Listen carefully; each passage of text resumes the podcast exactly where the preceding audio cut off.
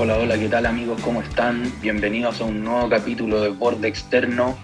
Seguimos con esta segunda temporada y tenemos preparado un capítulo muy especial y me encuentro como siempre eh, junto a mi querido amigo y compañero Kevin Steinsabir. Hola Kevin, ¿qué tal? ¿Cómo va todo Daniel? Feliz nuevamente de estar aquí en Borde Externo en esta segunda temporada. Y vamos directo al grano. Hoy venimos, como tú dijiste, con un capítulo muy especial acerca de uno de los mejores equipos del mundo, una superpotencia, si bien hoy en día no está en el mejor momento, ha sido uno de los, quizá el, probablemente el mejor equipo de los últimos 20 años. Estoy hablando del FC Barcelona, que ha tenido a Messi como máximo estandarte. Y hoy vamos a hablar de el fin de una era con, un signo de, interrogación, eso no. Este, este fin del Barcelona que pierde 8-2 con el Bayern Múnich. Bartomeu anuncia su renuncia y Coman empieza un nuevo ciclo en este FC Barcelona. Claro, porque, a ver, contextualicemos un poco. El Barcelona, esta, digamos, era Barcelona empezó más o menos a mediados de la década pasada, quizá un poquito antes, tipo 2003, algo así, 2004, 2005. Y de ahí en adelante, el, al menos el resto de esa década, dominó constantemente el, panorama del concierto europeo.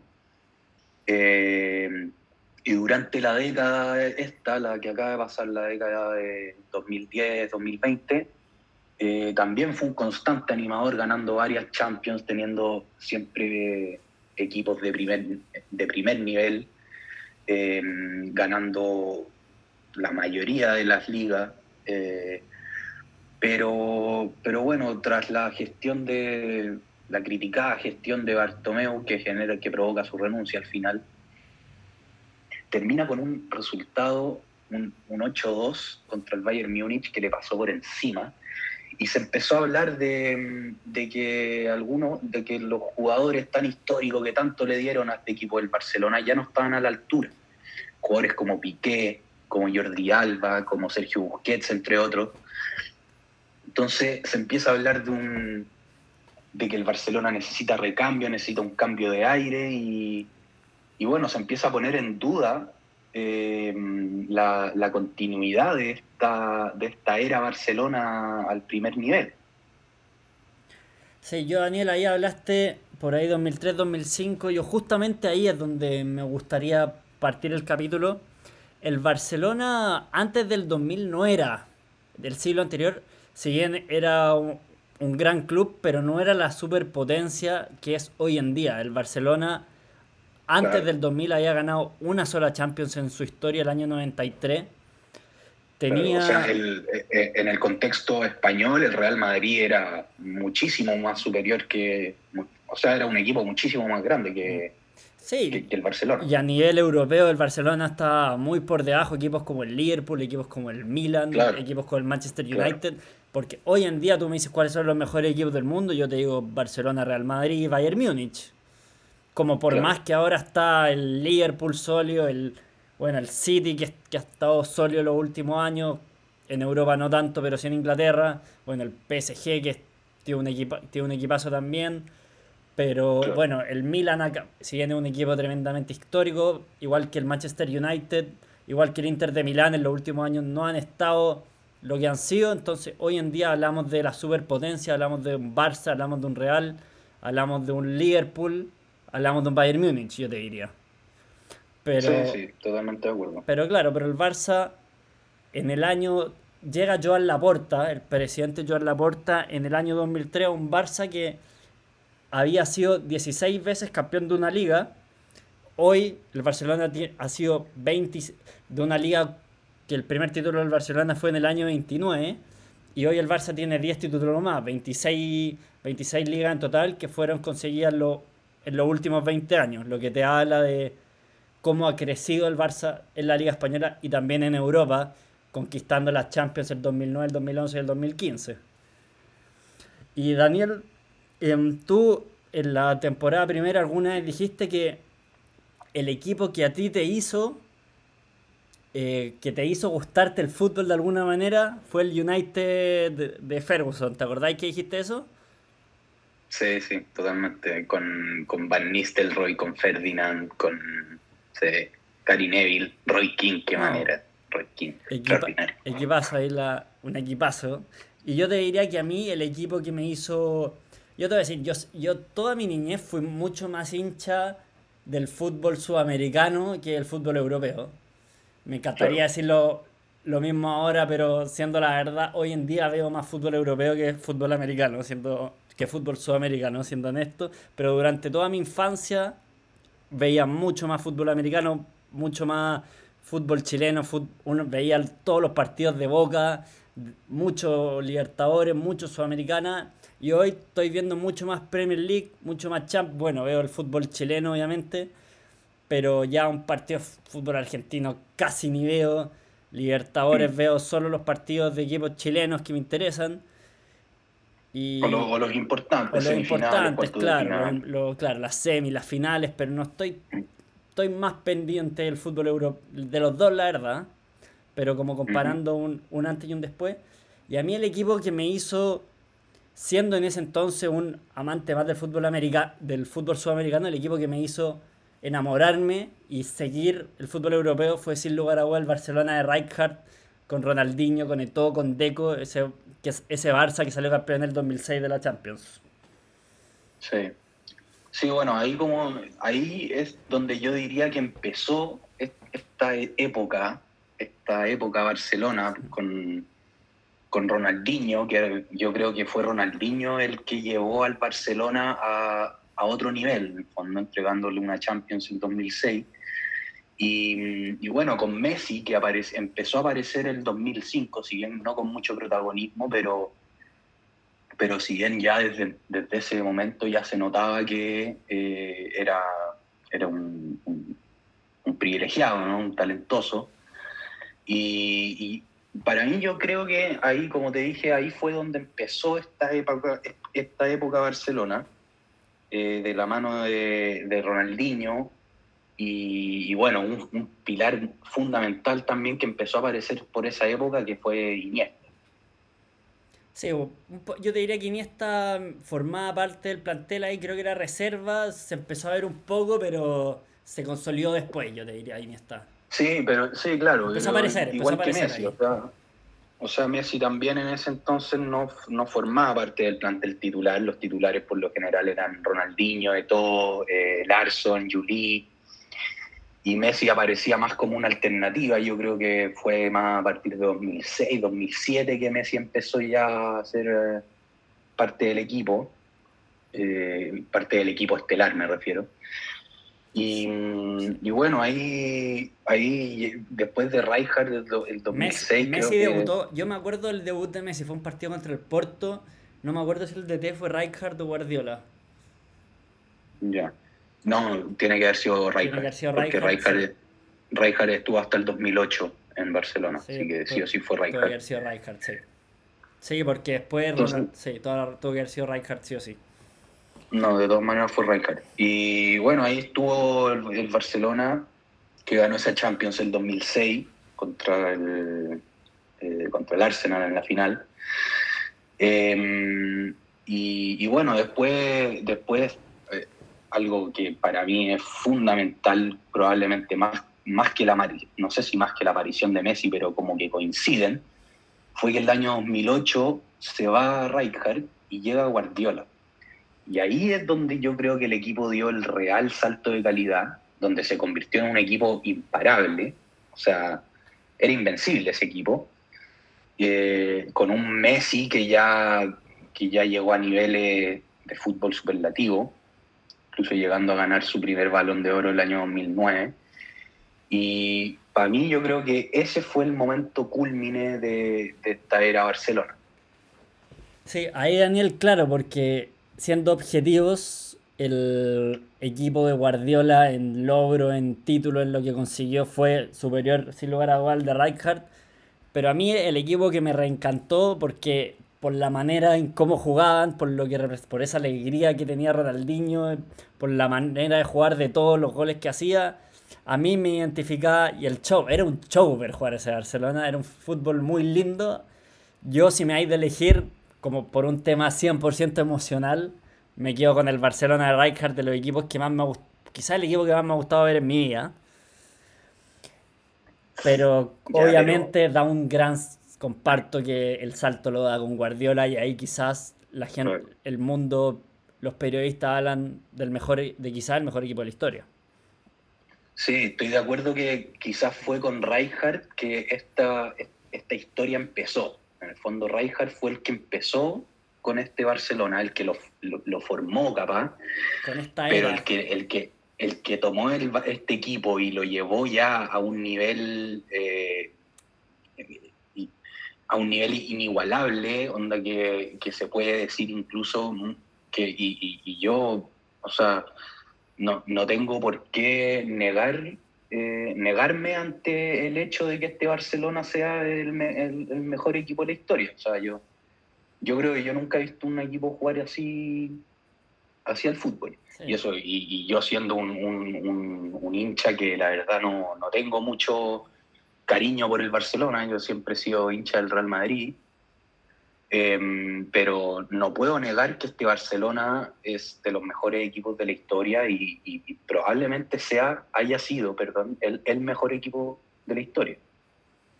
Sí, y ahí quiero... O de la historia moderna al menos. Sí, y antes de profundizar más en ese equipo de Guardiola, quiero volver, volver un poco atrás.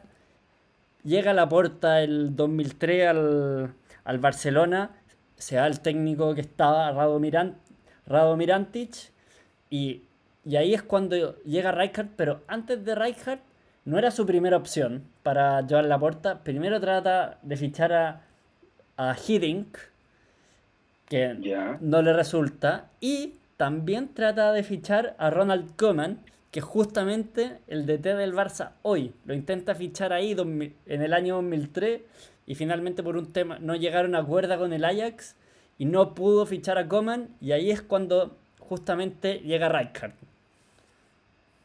Llega Guardiola.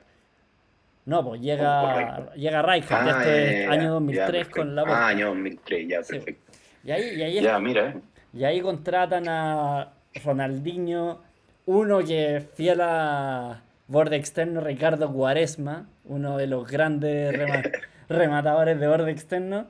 Y ahí llega, también llega Giovanni Van Bronckhorst. Llega, llega Samieto también en esa época. Samieto llega. En Mallorca. Samieto sí, llega un poquito después, no llega inmediatamente. Ah, ya, Llega, pero llega como tipo 2004, 2005. Ya. Porque claro, llega, llega Edgar Davids, que está poquito tiempo. Y luego dan de baja varias figuras. Mira, dan de baja a Cocu, Edgar Davids, que estuvo poco, a Kluivert, gran delantero Patrick Kluivert. Luis Enrique, que después se convierte en técnico del Barcelona. Dan de baja Overmars, dan de baja Guaresma, no estuvo mucho en Barcelona. Y al Conejito Sayona, otro tremendo delantero. Gran, gran delantero en el Winning Eleven, aparte. No, pero un, el Conejito ídolo de River. Tremendo. Bueno, y ahí, como dijiste tú, contratan. Aquí lo tengo a Eto, Deco, Edmilson, Julie, Belletti, Larson, Maxi López me parece que Silviño y por ahí se me, puede que se me estén faltando uno o dos. Pero ese básicamente ahí entre la puerta. Rafa Márquez también puede haber llegado en esa época. Puede ser, por ahí llega, de todas maneras. Y ahí está el equipo que finalmente se arma el equipo que termina saliendo campeón de la Liga de Campeones del 2006. En esa final, en esa tremenda final con el Arsenal. Sí. O sea que como que eh, la puerta como que limpió un poco la casa, eh, echó a, a, los antiguos en el fondo, a, a los más, más, veteranos y trajo un poco sangre nueva, que es lo que, que un poco lo que se le pedía a, a Bartomeu en este, en este final. Pero bueno, ya, ya, llegaremos a eso. Claro, yo me acuerdo, Daniel, esa final Barça-Arsenal 2006 bueno, en ese minuto yo era gran hincha del Barcelona y mis papás me dejaron faltar al colegio ese día porque era un día de semana. Y como de las pocas veces que mis papás me dejaron faltar al colegio fue precisamente para ese partido. Y yo tengo unos primos catalanes que les mando un gran saludo y, y fui a ver a su casa ese partido del Barcelona, que ellos son grandes hinchas del Barcelona. Bueno, suertecita la tuya, a mí no me dejaron faltar y yo tuve que llegar del colegio rápido a ver los últimos, los últimos minutos del, partido. y aparte el gol final de Juliano Heretti que en su vida o sea, no sé si había metido un volante y que se mande el, en ese minuto uno de los goles más importantes de la historia del Barcelona. Seguramente el gol más importante de su carrera. Sí, lo, o sea, ¿cómo se puede meter un gol más en la final de un mundial? Tendría que ser un gol más importante que ese, la única Claro. O, un gol en la final del fútbol de fútbol chileno en un playoff. claro. Bueno, y ahí eh, gana el Barcelona. Y bueno, lamentablemente, y yo lo hemos dicho en otros capítulos, el mejor futbolista que hoy entró una cancha de fútbol sin lugar a dudas, Ronaldinho, que lamentablemente no, no perduró tanto en el tiempo. Y después de después de ese Barcelona llega Guardiola por ahí, 2008 tuvo que haber llegado Guardiola por ahí. El 2008 llegó Guardiola. Y ahí empieza, ahí empieza uno, uno de los mejores equipos de la historia. Claro, y ahí Guardiola toma ese equipo eh, y, convierte a, Messi, lo pone como el principal, eh, como el, la principal figura de este equipo. En el fondo Guardiola agarra a Messi y, lo llevó... Porque ya, Messi era bueno, pero Guardiola, como que con Guardiola dio el, verdadero salto que lo convirtió en uno de los mejores jugadores de la historia. Y, Sí, pero Messi, bueno, por ahí Messi a ser bueno, no leemos el mérito a Guardiola por Messi, Messi a ser bueno con cualquiera. O sea, obviamente Guardiola tiene su un rol muy importante, pero yo creo que no había que ser un genio para darse cuenta de lo que significaba Messi. Bueno, lógico, pero, pero no sabéis, capaz con un técnico distinto Messi, Messi no habría llegado a ser lo que es, probablemente sí, pero, pero en el fondo, bueno, coincidió y, y, por ahí yo me acuerdo que alguna vez en algún capítulo de la primera temporada hablamos que, que mencionamos en algún minuto como que quién hace a quién. Eh, Messi hizo el mejor técnico del mundo a Guardiola, Guardiola hizo el mejor, el mejor jugador del mundo a Messi. Yo me acuerdo de haberlo mencionado eso y, y, bueno, no, sin duda que Messi, sin, o sea, sin Guardiola también probablemente hubiera logrado ser un jugadorazo, pero, pero nunca vamos a saber si es que a, estos niveles. Sí, y ojo que Guardiola eh, llega, llega al Barça, lo nombra entrenador del Barça, pero con dudas Guardiola no se había retirado hace tanto, no era un entrenador con gran trayectoria para un Barcelona, no era como... Entonces también habían dudas de si realmente Guardiola era el técnico que el Barça necesitaba en ese momento, sobre todo que venía de una era Rijkaard, no era fácil agarrar un Barça que era tan querido por la afición y por el mundo futbolístico. Claro, eh, Guardiola venía de las inferiores del Barça, o sea, venía de, era el entrenador del Barcelona B y, lo pusieron ahí a cargo del primer equipo del año 2008 y, y bueno, ¿qué, qué, vamos a decir? Eh, sin lugar a dudas le, le, achuntaron al técnico que, que, como yo te digo, probablemente agarró este equipo y lo convirtió en, el, en, ese entonces el mejor equipo del mundo por lejos y, probablemente en uno de, los mejores equipos de la historia. Sí, claro, ahí el Pero... Ahí el 2009. Pero no solo eso, sino que, o sea, no, no solo fue con Messi este tema, eh, porque Guardiola también agarró a, varios jugadores y los llevó a, a, a, niveles muy, muy altos. Yo recuerdo eh, Iniesta probablemente también dio el salto con Guardiola.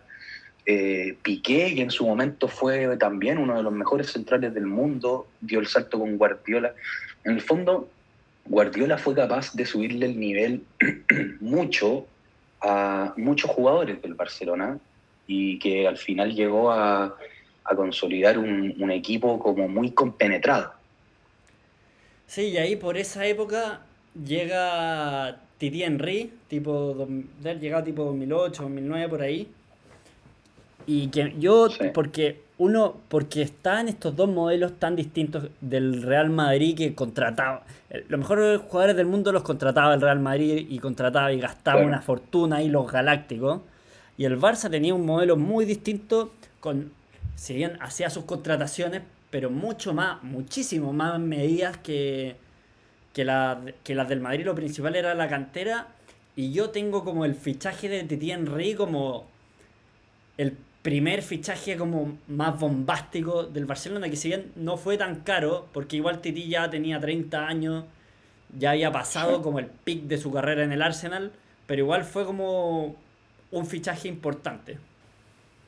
Sí, bueno, ahora ahí que, mencionaste a Titi Henry me, me acordé de una anécdota, que hace un tiempo eh, leí una entrevista de Messi que decía que mm, cuando él estaba en el camarín o sea, él estaba en el camarín año, no sé cuándo habrá llegado, 2008, 2009, por ahí, Henry, 2007 capaz, no sé. Pero Messi era, era un niño y me acuerdo que en la entrevista decía que, que entró Henry al camarín por primera vez y Messi, Messi no lo podía creer. Era un jugador que Messi admiraba muchísimo y que y decía Messi que no, él, que no era capaz de mirarlo a los ojos directamente eh, Mira, qué, humildad. Increíble, increíble esa, esa, historia. Un, equipo, un jugador que después se transformó en uno de los mejores jugadores de la historia, que no podía mirar a los ojos a Titi Henry.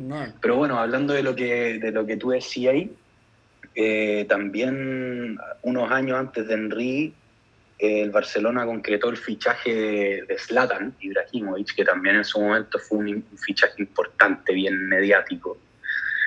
Eh, pero sí, yo también estoy de acuerdo con que Henry probablemente haya sido como el, primer, porque claro, Ronaldinho mm, eh, era un buen jugador, pero tampoco, no sé si fue tan mediático tampoco. Claro, venía, eh, venía del Paris Saint Germain, que en ese grupo del que en ese momento el París era un equipo de que está en, otra en otra dimensión, ¿no? muy lejos de lo que muy lejos de lo que ahora. Sí. Eh, entonces, claro, este fichaje de Slatan yo me acuerdo que fue así como, como un fichaje bien mediático, también por lo que significaba, o sea, un jugador que llegaba con la personalidad que tiene Slatan, que llegaba a un equipo que era de carácter más bien humilde, digamos. Eh, pero claro, después yo le diría que el, el primer fichaje así como o bueno, en este caso sería el segundo, en verdad. Pero claro, el de, el de Henry también era un, era un fichaje que como que eh, se salía un poco de, la estructura Barcelona, del esquema Barcelona. Sí, ahí es impresionante Slatan que se ha paseado por todos los equipos de Europa, todos los grandes equipos de Europa. Sí. Un tremendo nueve, grande, grandes goles. Sí, jugadorazo. Sí, Oye, ahí me quería meter, meter en la final del 2009, que fue el, que el Barça la gana, sale campeón de la Champions con mucha autoridad, ese Barça de Víctor Valdés, Puyol, Xavi, Iniesta, Titi, bueno, Titi Henry, Deco, Deco me parece que seguía así, Messi, Ronaldinho, Ronaldinho ya, ya me parece que se había ido. No, Ronaldinho no está. Dani Alves apareció. Dani Alves aparece por ahí también. Bueno, dueño de la banda derecha por mucho. para mí, mejor lateral derecho durante probablemente 10 años. Daniel. Imparable. De hecho, vi hace poco una. Eh, un capítulo de Mourinho que está en Netflix por si lo quieren ver. Y Mourinho fue el primero que pone a Cristiano Ronaldo de 9. Antes jugaba por la punta y el primer, el, primer partido que lo pone de 9, me parece que fue una final de Copa del Rey, Real Madrid-Barcelona, y lo pone de 9 porque decía, si lo pongo por la izquierda, que es donde usualmente juega, va a estar todo el partido pendiente de perseguir a Dani Alves que se come toda la banda. Y Mourinho decía, yo Cristiano Ronaldo quiero que esté preocupado a hacer goles. Entonces le dije, tú ponte de 9, yo quiero que tú, tu preocupación no sea perseguir a Dani Alves, que tu preocupación sea hacer los goles y el Real termina ganando eh, esa final con un gol de Cristiano Ronaldo. Y Cristiano Ronaldo después juega muchas veces de nueve. Sí, pues después Cristiano Ronaldo como que, bueno, si bien también siguió jugando mucho por la banda izquierda, también se consolidó como un gran goleador y, hoy día yo te diría que, es como el 9 de la Juventus. Em, pero bueno, eh, seguimos con el Barcelona. También apareció apareció Sergio Busquets en esa época, que, que sin duda como que marcó un... Yo sé que a ti no te gusta mucho, Game, pero para mí marcó como un... un gran jugador, cumple su función increíble. Es que, eh, ah, para allá voy, para mí como que... Eh, no, es, que, inventó esta posición alrededor de Busquets, como que, este jugador... Decir que no, no voy a profundizar ahora, ya he profundizado, pero decir que no me gusta Busquets es, es sacarme contexto.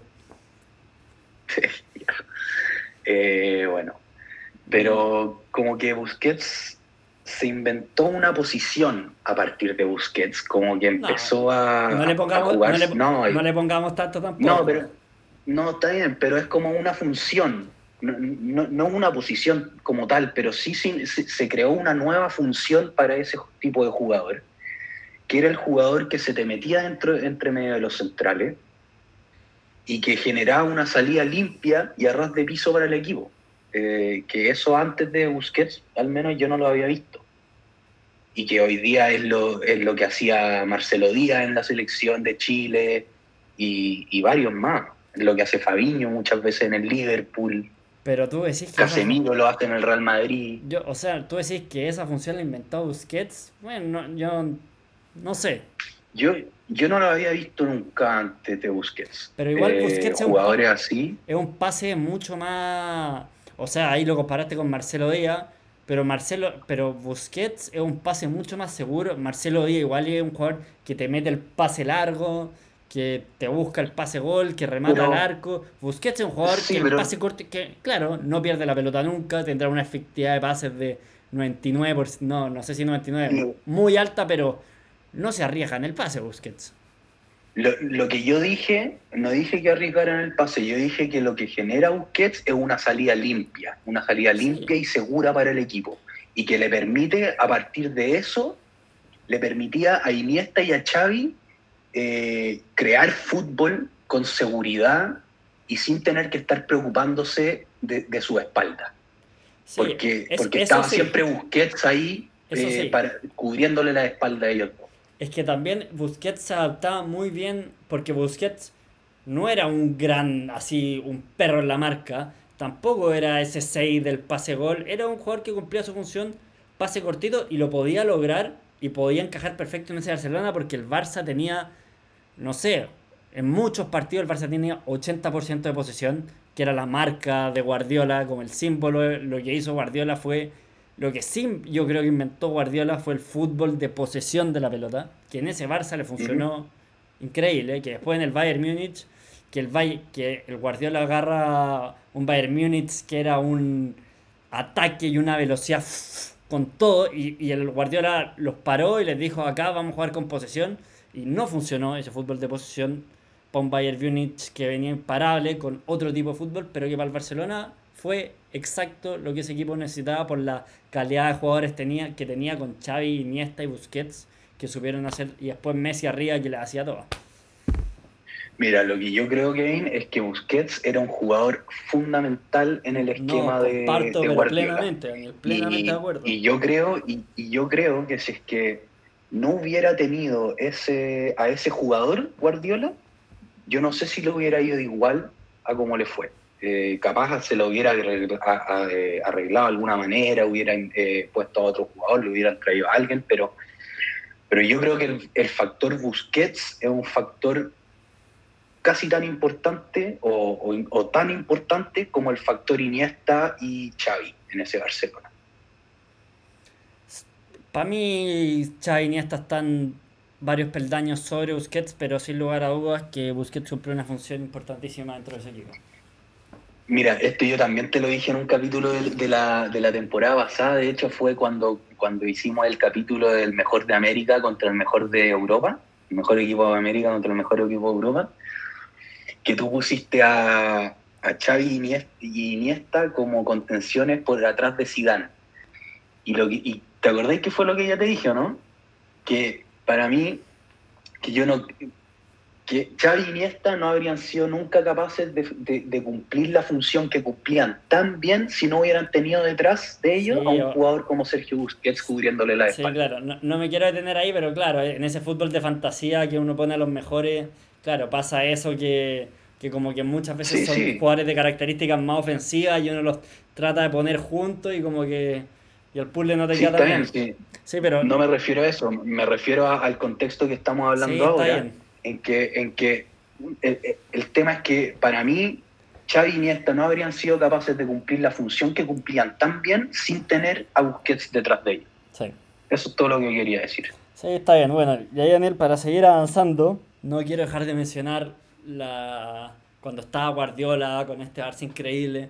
Un partido que también hemos hablado de este partido, pero igual, dado que estamos hablando del Barcelona, vale la pena mencionarlo de nuevo. Fue la Champions League del 2010, con un Barça que ahí sí que ya venía imparable, imparable, que la Champions ya prácticamente se la estaban dando al Barcelona antes de tiempo, y llega este Inter de Mourinho y les quita, y en un partido impresionante que los que ahí que yo te diría que ahí empieza esta realidad de Mourinho con Guardiola, Mourinho con el Barcelona. No sé si particularmente ahí, pero sin lugar a dudas fue un turning point de ese partido que el Inter le hace un planteamiento defensivo y le logra ganar a este equipo de superhumanos. Me acuerdo ahí con Diego Milito, con Sami todo. Sí, sí, si no me equivoco, ese partido, la ida la ganó el Inter 3-1 y la vuelta la ganó el Barça 1-0 con gol de Piqué que está en ese momento ya estaba de centro delantero. Un golazo de Piqué. Y el Inter con, uno menos casi todo el partido, en, la vuelta. Con Thiago Mota, creo, me parece que expulsaron. Sí. Em, sí, sin, lugar a dudas fue un, un, momento eh, bisagra en, la historia eh, del Barcelona, porque porque bueno, como que, como tú decías, como que se, se instauró esta rivalidad de, de Mourinho y Guardiola, porque en el momento en que parecía, Guardiola ya parecía estar nominado al mejor entrenador de la historia, básicamente, con, de la manera en que este Barcelona jugaba, pero apareció un Mourinho que, que, le, ganó, que, que le ganó y, y, le ganó tácticamente, o sea, le ganó con estrategia, no le ganó con, con fútbol ofensivo, con un mejor equipo, con individualidades, no, lo, ganó con estrategia. O sea, Mourinho se tiene que haber sentado semanas, meses, pensando cómo plantear este partido y cómo, cómo parar, frenar a este Barcelona. Y creo que por ahí y lo logró. Sí, y alguna vez leí apuntes de Mourinho, no sé si para ese partido en particular, pero decía que la única manera de frenar a Messi era foul, como en su apunte. Messi, foul. Ah, y oye, dije Mourinho en Netflix, puede ser que haya estado en Amazon Prime el capítulo. Y también aprovecho de recomendar mucho la serie El Tottenham que muestra en Amazon Prime, que muestra la, la interna del Tottenham, pero se meten en la real interna ah, con Mourinho como coach, lo recomiendo mucho también para, para nuestros auditores de borde externo. Eh, no quería, ahora que mencionaste este partido, me acordé de otro partido de la era de la era Guardiola, que fue. ¿Con el Chelsea? sí, que fue un partido polémico y que, y que probablemente si es que, o sea, no sé, nunca vamos a ver, pero quizá si es que hubiera, ese partido hubiera terminado como tendría que haber terminado, eh, la, historia habría sido distinta, capaz. Yo creo fue que totalmente un robo. Sí, pues, tú has dicho polémico, fue mucho más que polémico, fue un robo. Sí, totalmente. Con el gol de Iniesta último segundo.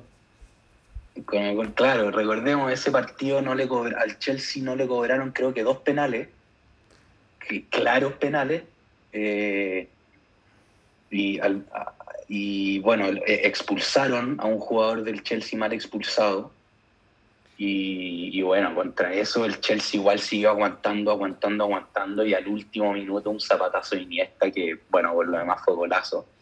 Y, Pero, y sin ese partido el Barça no te, no te ganaba esa Champions, al final la historia de No, pues por, e, por, eso te decía que, que, el Barcelona no ganaba esa Champions si es que ese partido hubiera sido como debiera haber terminado. Ese Barcelona no ganaba esa Champions y ahí quién sabe qué hubiera pasado, capaz capaz no le daba mucho crédito a Guardiola, quién sabe qué habría pasado, capaz la, historia habría sido muy, muy distinta. El Chelsea siempre le hacía partido al Barça, era, en ese minuto era como un era como un pequeño clásico en esa época, era un partido que uno esperaba mucho ese Chelsea-Barcelona. Es que ese Chelsea era, yo creo que es el mejor Chelsea que, que, hemos visto. O sea, el mejor Chelsea tiene que ser el mejor Chelsea, o, sea, hablando más objetivamente.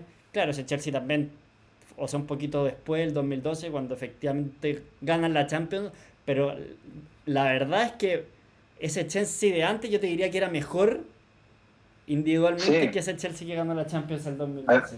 Sí, a eso me refiero. con que el, Chelsea, el, Chelsea del 2008, 2009. Chelsea Mourinho, Chelsea Mourinho también. Claro, el Chelsea Mourinho, sí, era, era, era mejor, era, era mucho mejor que el, que el Chelsea que al final termina levantando no solo la Champions, sino que también termina ganando dos Europa League.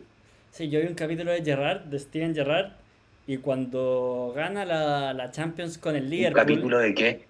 Capítulo de también, creo que está en Amazon Prime, también es un capítulo de Steven Gerrard, como de Steven Gerrard en el fútbol. Mucha, mucha, cuarentena, me parece. Y cuando gana la Champions el Liverpool el 2005, ahí el equipo de moda era el Chelsea.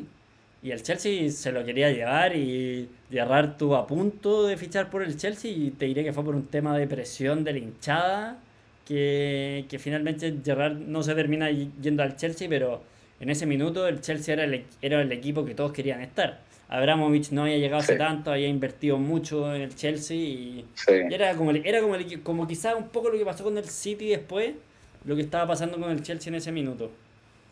Sí, sí, me acuerdo. Era a partir, como que en, en este momento que decíamos cuando estaba empezando la era Barcelona, ese Chelsea estaba ahí que le peleaba palmo a palmo al Manchester United eh, en los primeros puestos de la Premier y que incluso llegaron a pelear la, la final de la Champions en 2008.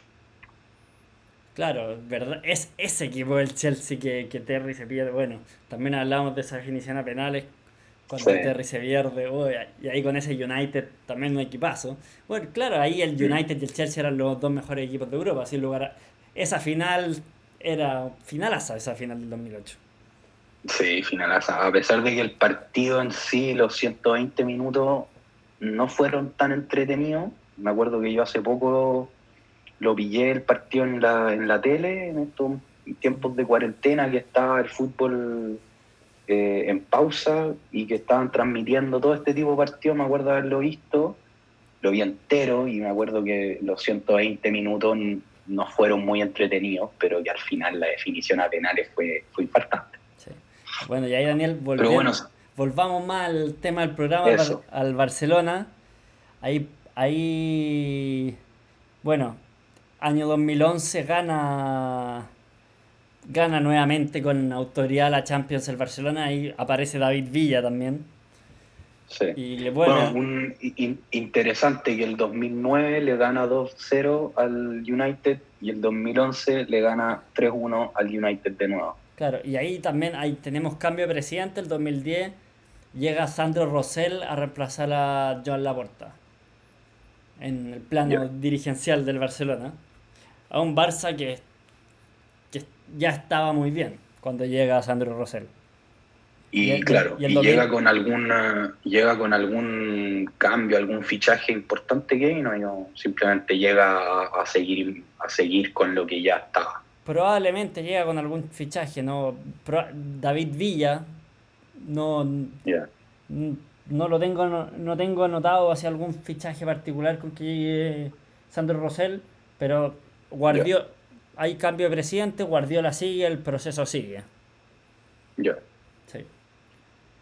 Sí, entonces este proceso sigue hasta el año 2012, año 2012 que el Barcelona no hace una buena Champions League, si no me equivoco, queda eliminada contra el Bayern Múnich, ¿no? En semifinales. Por ahí yo recuerdo un Barça eliminado con el Chelsea, ¿te acordáis con el gol de Fernando Torres? Con el Chelsea, sí. y el gol de Ramírez también. El gol de Ramírez, un empate a dos. Por ahí. Eso fue un cuartos de final, creo. Eso fue 2000, por ahí 2013, por ahí. fue esa Champions, fue, fue la Champions que ganó el Chelsea eh, ah, 2012, si no me equivoco. 2012. Y claro, claro y el Barça vuelve a ganar la Champions el 2015 pero ahí ya, ahí abajo Bartomeu. Claro, pero volvamos a, ese año 2012 que el Barcelona no hace un buen papel en la Champions, o sea, queda eliminado en cuartos de final contra el Chelsea. Y, y, después de eso se va, se va Guardiola, o sea, Guardiola termina esa temporada 2011-2012 y eh, Guardiola se va del, ¿Y ahí llega el, tata, Barcelona. ¿Llega el Tata Martino inmediatamente después de Guardiola o hay alguien no, medio? No, ahí siguió Tito Ilanova, Tito, que era, si, no me, si no me equivoco, era asistente Sí, que en paz descanse, que en paz descanse Tito. Sí, que en paz descanse Tito, y ahí siguió con Tito Vilanova, el Barcelona, eh, año 2012 hasta el 2000 hasta el 2014, si no me equivoco. Y ahí Tito se va por temas de salud. Sí, se va por temas de salud. temporada 2012-2013 estuvo Tito Vilanova y después de Tito Vilanova, el 2013, Tata llega, llega, el Tata Martín. Claro, que el Tata Martino pierde con el Atlético Madrid en la Champions. Sí, efectivamente. Sí, con, y durante, ahí también menciona el Cholo Simeone que durante esta época, desde 2005 hasta 2020, que han salido campeón Real Barça, Barça, Real, Real Barça. Ahí 2014 sale campeón el, el Atlético Madrid. 2013, si no me equivoco. Bueno, ahí sale campeón el Atlético Madrid, tremendo mérito para el, para el Cholo Simeone. Sí, sin, sin lugar a duda, uno de los logros más importantes de la, de la era Simeone. Si bien era un Barcelona que ya no estaba con Pep Guardiola y que y que, y, que estaba como buscando ahí. Eh, Daniel, y ahí uno de los fichajes de que me preguntaste, Sandro Rosell, fue Alexis Sánchez. ¿Verdad? No hizo tantos fichajes Sandro, pero ahí Alexis, Alexis Sánchez sí lo fichó. Y te diría que Neymar también lo fichó Sandro Rosell. Ya, sí. Bueno, ya que mencionaste a Alexis, eh, me gustaría mencionar que Alexis hizo, hizo jugó muy bien en Barcelona para mí. hizo, hizo muy, buenas, muy buenas campañas y, y al final se termina yendo. Bueno, muchos dicen que se fue porque, porque Messi no quería que Alexis lo, lo pacara y todo eso, pero al final... No creo, eso ya son cosas que hablan los No, yo tampoco creo, yo, yo, tampoco, pero al final se termina yendo de, de un equipo... Eh, siendo que Alexis podría haber sido un jugador importante para el equipo. Sí, Neymar llega al 2003 a Barcelona con Sandro Rosell. Alexis llega antes, obviamente. Y Alexis hace el gol más lindo en la historia contra el Real Madrid, votado por los hinchas, ese gol de Glorito. Sí, el, el, gol más lindo en la historia del clásico, según los hinchas. Claro, y ahí bajo. Sí, golazo. Golazo, Alexis. Alexis jugó. Siempre. Eso es lo que hace el Real Barcelona. Juegan, los jugadores juegan bien. Zlatan también jugó bien en el Barcelona, pero no estuvo tanto. Y por ahí pasa eso en estos equipos tan buenos con tantas figuras que buenos jugadores a veces ser muy bueno no es suficiente para ser una leyenda de equipos como el Barcelona o el Real Madrid. No, pero Alexis hizo, hizo muy buenas campañas, metió muy lindos goles, no solo el del clásico, sino que metió otros goles, muchos golazos, entrando desde la banda derecha, pegando eh, zambombazos cruzados o al primer palo. Yo me acuerdo de varios de Alexis y, que, y yo me acuerdo que internacionalmente se hablaba muy bien de Alexis y, al final la verdad se termina yendo eh, al Arsenal y, yo creo que, que si es que Alexis hubiera seguido en el Barcelona se habría convertido sin duda en, un jugador muy importante para la historia del club. Claro, yo creo que Alexis se va porque llega Neymar y Alexis ahí ya se da cuenta que no va a ser titular del Barça y dice tengo que cambiar de horizonte. Claro. Sí, sí, sí esa tiene que haber sido la razón, la razón real. esto de que, de que Messi creía que Alexis le iba a eclipsar, yo creo que eso es un invento chileno, básicamente. Sí, y también ahí el fichaje de Neymar ya te marca que el Barcelona dejó de ser este equipo solo cantera y ya, porque ese sí, ese sí que fue un fichaje bombástico al que era el mejor jugador de América, Neymar y que tan bueno, y que finalmente Neymar no dura tanto por decisión de Neymar, que, Neymar sentía que en el Barça siempre iba a ser el Barça de Messi y que, él quería, y que Neymar se quería convertir en el mejor jugador del mundo en otro equipo. Que yo creo que Neymar se arrepiente sin lugar a dudas de esa decisión. Sí, eh, sí, de todas maneras. Pero, 222 millones de billones. Sí, pero claro, ese es, yo, yo creo que fue el fichaje de Neymar, yo creo, el que marcó un poco este cambio en la ideología Barcelona, que, que en el fondo pasó de ser eh, un equipo que miraba su cantera y hasta que traen a Neymar. Y yo creo que al querer reemplazar a Neymar, miran a la cantera y se dan cuenta que no, no se puede. No se puede reemplazar a, Neymar con lo que tienen en la cantera. Así que tuvieron que salir a buscar al, al, mercado. Sí, para ir a, Santos. Y Neymar, más que solo cambiarlo del Barcelona, yo te diría que revolucionó el mercado de fichajes del fútbol. Yo te diría que después de ese fichaje, como que todos los precios de los futbolistas se inflaron y como que dio un salto económico todo el mercado financiero del fútbol. Que ya estaba inflado y ahí se infló mucho más. Sí, puede ser. Bueno, eso, es un tema interesante que podríamos analizar en otro capítulo. el tema de los precios en el fútbol, una locura. Claro. O sea, yo en verdad, más que el fichaje del Santo al Barça, hablo más que el que fue mucho más del, Barça al Paris Saint Germain. Sí, sí. Porque claro, el, Barça no, eh. el Barça no lo quería vender a Neymar, pero ya cuando el jugador se quiere ir, se quiere ir, se quiere ir, sí. ahí ya, ya Entonces, bueno, bueno, aparece este, este Barcelona del año 2015, o sea, estamos al año 2015 con, Luis, con Luis Enrique, ya había, ya había pasado Tito Villanova y Sí, déjame ahí, déjame ahí agregar un pequeño que, claro, el 2014 llega, se va Sandro Rosell del Barcelona, llega Joan, Joan Bartomeu con el Tata Martino de coach, que se va, y ahí Bartomeu contrata a Luis Enrique en un, fichaje también, un, un, ahí ha hecho buena campaña Luis Enrique, no sé, corrígeme Daniel, con la Real Sociedad con, o con algún equipo de España, y también era un jugador, un técnico que se había retirado hace poco, como una apuesta similar al fichaje de Guardiola, lo veo yo. Cuando traen, cuando Bartomeu trae a Luis Enrique.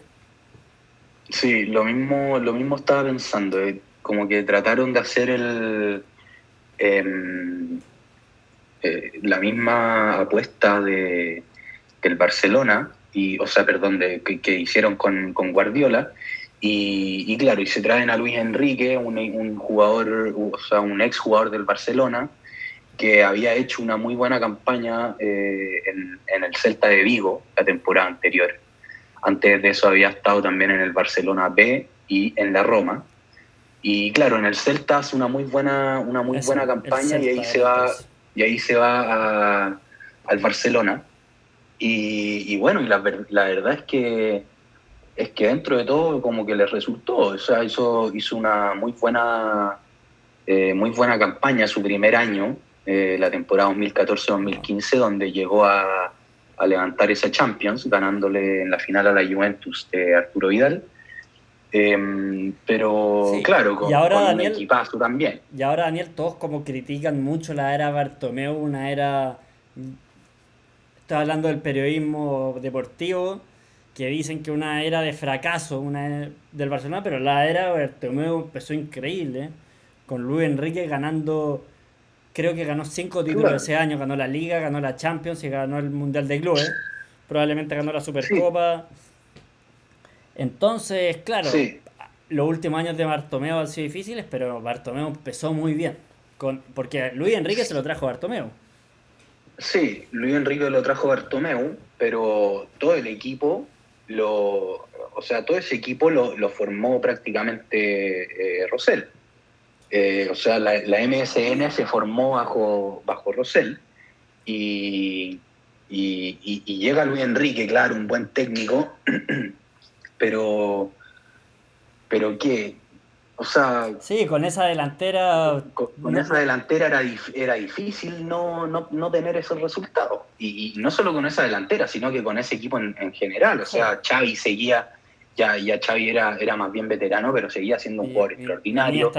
Iniesta Busquets en, en, un muy buen nivel también, Jordi Alba también. Piqué también estaba más sólido. Piqué también estaba sólido, seguía estando Dani Alves. Dani Alves, mejor lateral derecho del mundo. Dani Alves era importantísimo, o sea, yo creo que el Barça empezó a... Porque en un equipo de tantas figuras, por ahí la gente no te hablaba tanto, pero cuando se va Dani Alves, se siente el Barça, y ahí todavía no le pueden encontrar un reemplazante a Dani Alves. Claro, por ahí también está, está Iván Rakitic, que era, era un gran relevo. En ese momento Iván Rakitic estaba en un muy buen nivel y era, y era un muy buen relevo para, para Xavi, que ya estaba más viejo. Eh, y bueno, entonces si es que a este tremendo equipo que, que, estamos, que estamos mencionando le suma ahí a, a Messi, Suárez y a Neymar, entonces, ¿cómo no vaya a ganar la Champions? O sea, está bien. Eh, la mano del técnico también es importante, pero pero sin lugar a duda que, la tarea se le hace harto más simple con esta calidad de jugadores.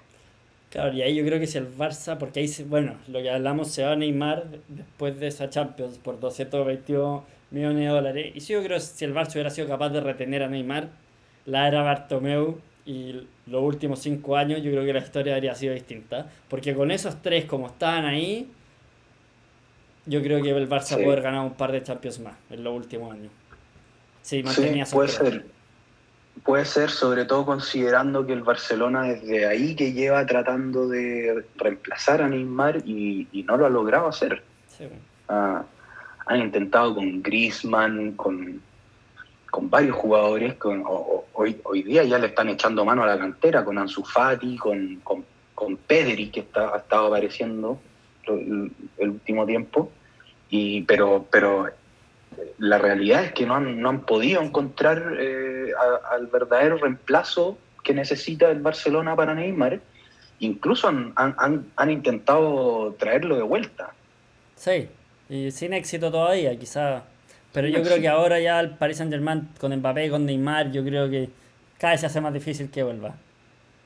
Sí, bueno, nunca, se sabe pero pero claro, yo creo que hoy día Neymar ya está más, más enfocado en obtener un título con, eh, con, con, el PSG antes que, antes que volver al Barcelona.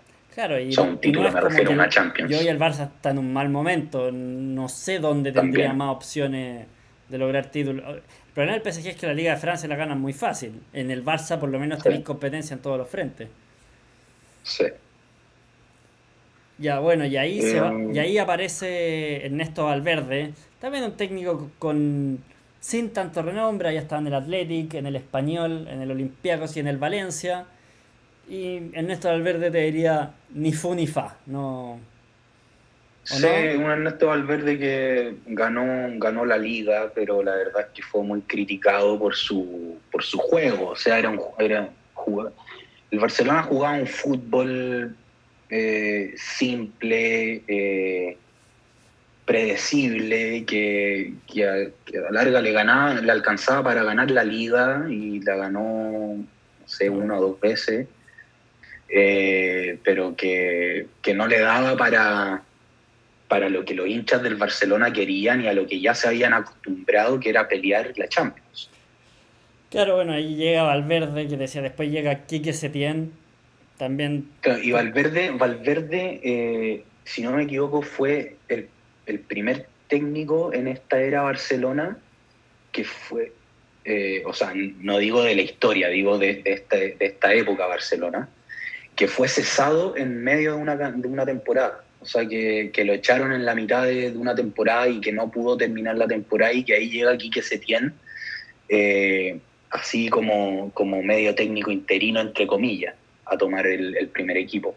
Y un Quique Setién que la verdad no le va bien, que de hecho ni siquiera logra formar una buena relación con el plantel. Sí, y este Barça está marcado por, por las dos grandes y ahora súmale la última con el Bayern Múnich, el 8-2, entonces serían las tres grandes tragedias, que fue la tragedia de Roma, la tragedia con el Liverpool, Liverpool y la tragedia, súmale la del Múnich, porque claro, Roma Gana 4-1 en la ida al Barça y después la Roma, un equipo que uno diría no tenía por dónde siquiera ganarle al Barcelona. Todos pensaban que la vuelta al Barça iba a ganar de nuevo. Y la Roma llega y le gana 3-0 al Barça. Y al año siguiente pasa una historia muy parecida al Barça gana 3-0 a un Liverpool con mucha autoridad, con un Messi haciendo un golazo de tiro libre, con Jurgen Klopp diciendo como ¿qué hago con este? Lo recuerdo de salir del partido como y después ahí el Liverpool aparece un Liverpool muy eh, disminuido en la vuelta. Entraba una, entró a jugar Origi, por ejemplo, que no había jugado nunca y que se convirtió en la gran figura. creo que estaba lesionado Firmino. Claro, y Alex Arnold que le tiró ese último corner con todos payando. Y esos, esos dos tragedias ya fue como. Bueno, fue como ya Bartomeu, como que ya la era muy. La muy criticada era Bartomeu y ya con el 8-2 del Bayern Múnich, ya los hinchas catalanes se le hace rato que se le agotó la paciencia y finalmente Bartomeu ya hace poco presentó su renuncia, lo que es, el fin, lo que es el fin de una era, decimos nosotros, con signo de interrogación. Claro, lo, que, lo que nos trae a la pregunta, ¿es el fin de la era o, con Coman se podrá hacer una especie de renacer, pensando igual que que igual en cuanto a nombre tenemos un Barcelona más o menos renovado. O sea, lo último, lo em, último, Daniel, antes que entremos con ese tema que tú hablaste, es que el Barça siguió fichando, gastando, en fin, no sé, contrataron a Dembélé por 130 millones que sin, lugar a dudas no rindió. Contrataron a Griezmann. Coutinho. Claro, Coutinho. Yo siento a Coutinho, bueno, que se fue, a se fue al Múnich a préstamo y volvió que yo creo que no le dieron mucha oportunidad a Coutinho, más que que no haya funcionado Coutinho. Tiene son equipos con poca paciencia, ah. Barcelona y el Real yo, yo, creo en el fondo que lo que no funcionaba era el colectivo, no, no era Coutinho. Claro. Y ahora Griezmann, que tampoco han dado, eh, vamos a ver si Griezmann se pone las pilas, pero fichaje bombástico, como lo fue claro. Belé, como lo fue Coutinho, que en el Liverpool... Muchos millones de euros. Y eh, al, millones. Al Liverpool les dolió mucho, era muy importante en el Liverpool, Coutinho le dolió mucho su fichaje. Y ahora Griezmann, que vamos a ver, como ha hecho fichajes seguros de jugadores que son como... Uno contrata a Griezmann, figura del Atlético Madrid, y uno dice, acá voy a gastar plata, pero no me voy a equivocar, y no sé, Griezmann todavía Veremos. Claro, lo mismo con Coutinho, que era una pieza fundamental en el Liverpool, estaba haciendo tremendas campañas. Eh, pero bueno, lo que está diciendo es que llega esta nueva, esta nueva era con Coman a la cabeza y que si uno mira los equipos, el equipo titular del Barcelona, el equipo que ha estado jugando un poco igual, se ve un equipo un poco más renovado, si bien hay nombres que se repiten como Messi, como como eh, Busquets, Piqué. Eh, hay, han aparecido eh, nombres interesantes como Serginho de, Serginho de Test, que lo contrataron esta temporada, que, ha, hecho, ha hecho partidos interesantes. Y, bueno, sobre todo la aparición de Ansu Fati, que ha estado, que ha estado un niño de 17 años que ha estado rompiendo, un nivel increíble que ha, estado rompiendo récords como loco. Eso, eh, es lo que mejor le resulta al Barça, sacar Ahora cada vez se hace más difícil para todos los equipos sacar jugadores en la cantera, pero el Barça como que en un momento fue de a poquito como alejándose de su esencia, que era la cantera, y no le ha resultado. Entonces quizá puede ser que sea un proceso que toma un par de años, pero ¿por qué no volver a la esencia del Barcelona, que era la cantera, obviamente con sus fichajes más estratégicos, pero los fichajes bombásticos con el Barça no, no han andado bien. Claro. Te diría que el único que, que sí anduvo bien fue Neymar. Claro, bueno, y en ese sentido también han, eh, ahora último, esta temporada en que se renovaron un poco, temporada en que se fue Vidal, se fue, se fue Suárez, eh, se fue Rakitic, eh, apareció, eh, volvió Coutinho y como que se ha, eh, no, no, no, voy a decir que se ha consolidado, pero sí ha sido titular en varios partidos y se ha notado un Coutinho distinto al del Barcelona de la otra vez. También Griezmann sin llegar al nivel que, lo vimos en la selección francesa, campeón del mundo, y en el Atlético Madrid.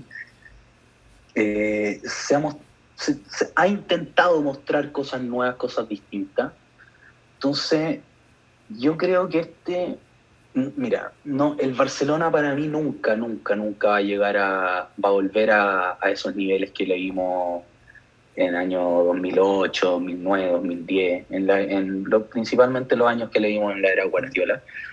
Pero sí yo creo que este, este nuevo aire eh, le puede hacer bien. Eh, hay que ver cómo es la relación de Coman con el plantel y, si es que Coman es capaz de liderar de buena manera este, esta especie de recambio. Y bueno, lo otro importante es que, que no lo mencionamos, que toda la, la teleserie de Messi. Sí, ahora eso, mismo estaba, eso mismo te quería comentar ahora, Daniel. Y, Messi, Messi que termina contrato en mediados del próximo año, lo que quiere decir que a partir de enero Messi puede, eh, puede negociar con cualquier club eh, como jugador libre para unirse a partir de, la próxima temporada. Ahora, Messi, ¿se queda o se va? O sea, ahí Daniel, yo creo que la ida de Bartomeu del Barcelona está muy influenciada por la pataleta, vuelvo a decir, la pataleta de Messi, que dijo que se va, que me voy, que me voy, que me voy. Parecido a lo que hizo, ah, me acuerdo cuando renunció a la selección argentina, cuando perdió con Chile. Al final terminó volviendo lo mismo. El Barça ya se iba a Messi y después, bueno, salió diciendo que no se quería ir a juicio del Barcelona, no sé. Yo creo que también, no sé si se habrá arrepentido, si realmente destrabarse el Barcelona ya era demasiado complicado. Pero eso te marca en el camarín, o sea, y ahí vuelve Messi y un jugador que dijo abiertamente que se quería ir, que un poco obligado a quedarse. Y ahí como que te tenéis que volver a integrar a un plantel que quizá, por más que sea Lionel Messi el mejor del mundo, ya Messi ya no es el, no es el mismo Messi que tenía cuando tenía 25 años. Es el Barça ya está el fin de una hora y el fin de la era Messi se ve cada vez más próximo. No sé si sea ahora eh, en seis meses más o si se termina retirando el Barça en un par de años más. Nadie quizás él lo sabe, pero yo, o sea, yo creo que ni siquiera él lo sabe. Y sin lugar a dudas, cuando se retire Messi, va a ser el fin de la era Messi del Barcelona. Pero. Sí, mira, mira, yo no. Yo. Yo no, no sé, no creo que lo de Messi haya sido una simple pataleta. Yo creo que en ese momento él efectivamente se quería ir del Barcelona yo creo que él en verdad estaba muy molesto, eh, muy, muy intranquilo con, el ambiente en Barcelona y sobre todo muy molesto con la gestión de Bartomeu. Yo creo que efectivamente él se quería ir y que efectivamente no se fue porque el Barcelona eh, no lo iba a dejar irse eh, y lo iba a obligar a cumplir su contrato. Yo creo que esa fue la razón de por qué él no se fue, pero Ahora, con la renuncia de Bartomeu, yo creo que Messi ya no se va. Eh, porque, porque en el fondo ganó, le ganó el gallito a Bartomeu y, y, Bartomeu se fue y ahora queda Messi como el ganador de esta cuestión y, esperemos que, o sea, para él esperemos que ahora el ambiente se, sea un poco más respirable para él. Vamos a ver qué pasa, pero, pero yo creo que sin Bartomeu en la foto, eh, el panorama cambia y yo creo que Messi ahora se queda. Y hay que ver, Daniel, también qué pasa con Coman, porque a, a Coman lo trae Bartomeu y en el Barça va a llegar un nuevo presidente y ahí vamos a ver si le da la confianza, si le da la continuidad o, o esto Coman va a ser un tiempo más corto y el Barcelona va a cambiar con una nueva persona dirigencial a cargo podría, como también no podría significar un cambio técnico. Hay, hay que ver, todavía muy temprano para analizar la labor de Coman, ya muy poco, pero hay, eso va a ser un va a ser un tema sin lugar a dudas para el nuevo presidente del Barcelona. Claro, eso vamos, vamos a, o sea, va a haber que verlo más adelante porque por ahora no, ni siquiera sabemos quién va a ser el nuevo, el nuevo eh, presidente del Barcelona. O sea, por lo que sabemos sigue manejando Bartomeu las cosas, no, no sé. Eh, pero bueno, por otro lado, eh, yo siento que en Europa las cosas se manejan un poco distintas a, lo que vimos acá en Chile, por ejemplo, cuando se va May Nichols y Bielsa se va eh, porque no está dispuesto a trabajar con nadie más. Yo creo que allá en Europa las cosas funcionan más o menos distintas. O sea, no, pero eso es un capítulo, lo que pasó acá es un capítulo totalmente aparte, Daniel. Sí, bueno, pero, pero por eso te digo. Y mira el presidente que llegó después de, de Harold, llega Hadwe y, y ahora Bielsa no quería trabajar con Hadwe, le encuentro toda la razón a Bielsa, ¿no? No, está bien, está bien, pero por ejemplo después se va se va Hadwe y acto seguido se va San Pablo y lo mismo. Pero, eh, no eh, a lo que me refiero es que es o sea, no debiera ser por qué, o sea, si es que llega un técnico, o sea, perdón, un presidente serio con, eh, que, que, tiene una, una, un buen plan, una buena visión futura y, y confía en Coman y cree que Coman es el mejor hombre para desarrollar esta visión, yo, yo no creo, yo no sé por qué no darle una oportunidad a Coman. O sea, yo no creo que, que la labor de Coman, a no ser que esté haciendo un mal trabajo como técnico derechamente, yo no creo que su, eh, su trabajo se vaya a ver interrumpido por el solo hecho de un cambio de presidente. Igual creo que el ejemplo que viste es muy distinto el del fútbol chileno, porque hay, em, y la salida de San Paolo es muy distinta a la de Bielsa. Yo creo que San Paolo efectivamente se quería ir. En cambio, Bielsa yo creo que no se quería ir y lo de Bielsa sí fue un tema más de lealtad a Harold que se termina yendo. Sí, está bien, pero no nos quedemos en eso. lo que, a lo que yo me refiero es que, en, en, Euro, en Europa eh, es muy raro ver eso, que, que con un cambio de presidente, solamente por cambiar de presidente se cambia el técnico. Eso por lo general no, no ocurre. Sí. Y bueno, Daniel, ya llevamos más de una hora de programa, así que mm. voy a ir cerrando. Espérate, espérate. Ah, ya. Messi, ¿se queda o se va? A ti, yo ya contesté tú. Yo creo que Messi se queda. Yo creo que Messi, no sé, por ahí el último año de su carrera se irá a otro equipo. No sé si un Manchester No, no, no, pero que se, se, queda por ahora. No, yo creo que por ahora se queda. Ya fue demasiada la teleserie como para irse. O sea, hay que ver cómo se lleva con Coman, cómo se lleva con el. Está muy incierto. Y es algo que depende tan. Sabemos tan poco de la interna que me cuesta. Me cuesta darte una respuesta, Daniel, la verdad. Bueno, no te quisiste buscar el fotito, está bien. Bueno, pero si, me, si te tengo que decir algo, te diría que se queda, pero no manejo la información suficiente. Es un, para un tema tan que no es de lo que pasa dentro de la cancha. Claro. De lo que pasa dentro de la cancha te puedo dar la predicción que queráis. Está bien. Sí. ¿Algo más, Daniel, o vamos cerrando? No, vamos cerrando, yo creo que ya lo cubrimos todo lo que... Cubrimos bastante del Barcelona. Bueno, de, sí, esta era Barcelona. Bartomeu, yo dejo ahí la pregunta, por eso dejemos la pregunta y cada uno dirá si el fin de una era o no. Queda ahí el signo de interrogación, vamos a ver qué pasa. Se va a Bartomeu con 12 títulos en 7 años, que para la gran mayoría de los hinchas del Barcelona y el periodismo deportivo fue un rotundo fracaso. Yo creo que Bartomeu empezó muy bien con Luis Enrique, pero después se fue cayendo y tuvo varias tragedias, mal, aparte de malos fichajes y resultados deportivos no acorde a las expectativas de, lo que es Barcelona hoy en día y se termina yendo.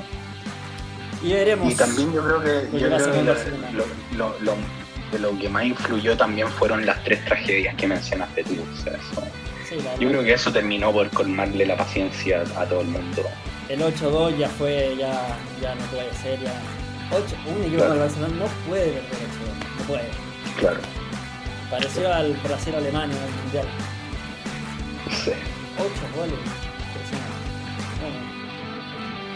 Bueno, Daniel, mucho, tremendo capítulo. Muy buen capítulo. Ojalá Muchas gracias si llegaron hasta acá. Ojalá les haya gustado el capítulo. Muy completo. Muy completo, sí. Eh, a mí me gustó mucho el capítulo que hay.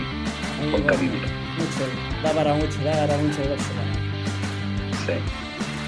Así que bueno, nos despedimos. Un gran abrazo a todos. Nos veremos en el próximo capítulo de Borde Externo. Muchas gracias por escuchar. Un gran saludo. Chao, chao a todos.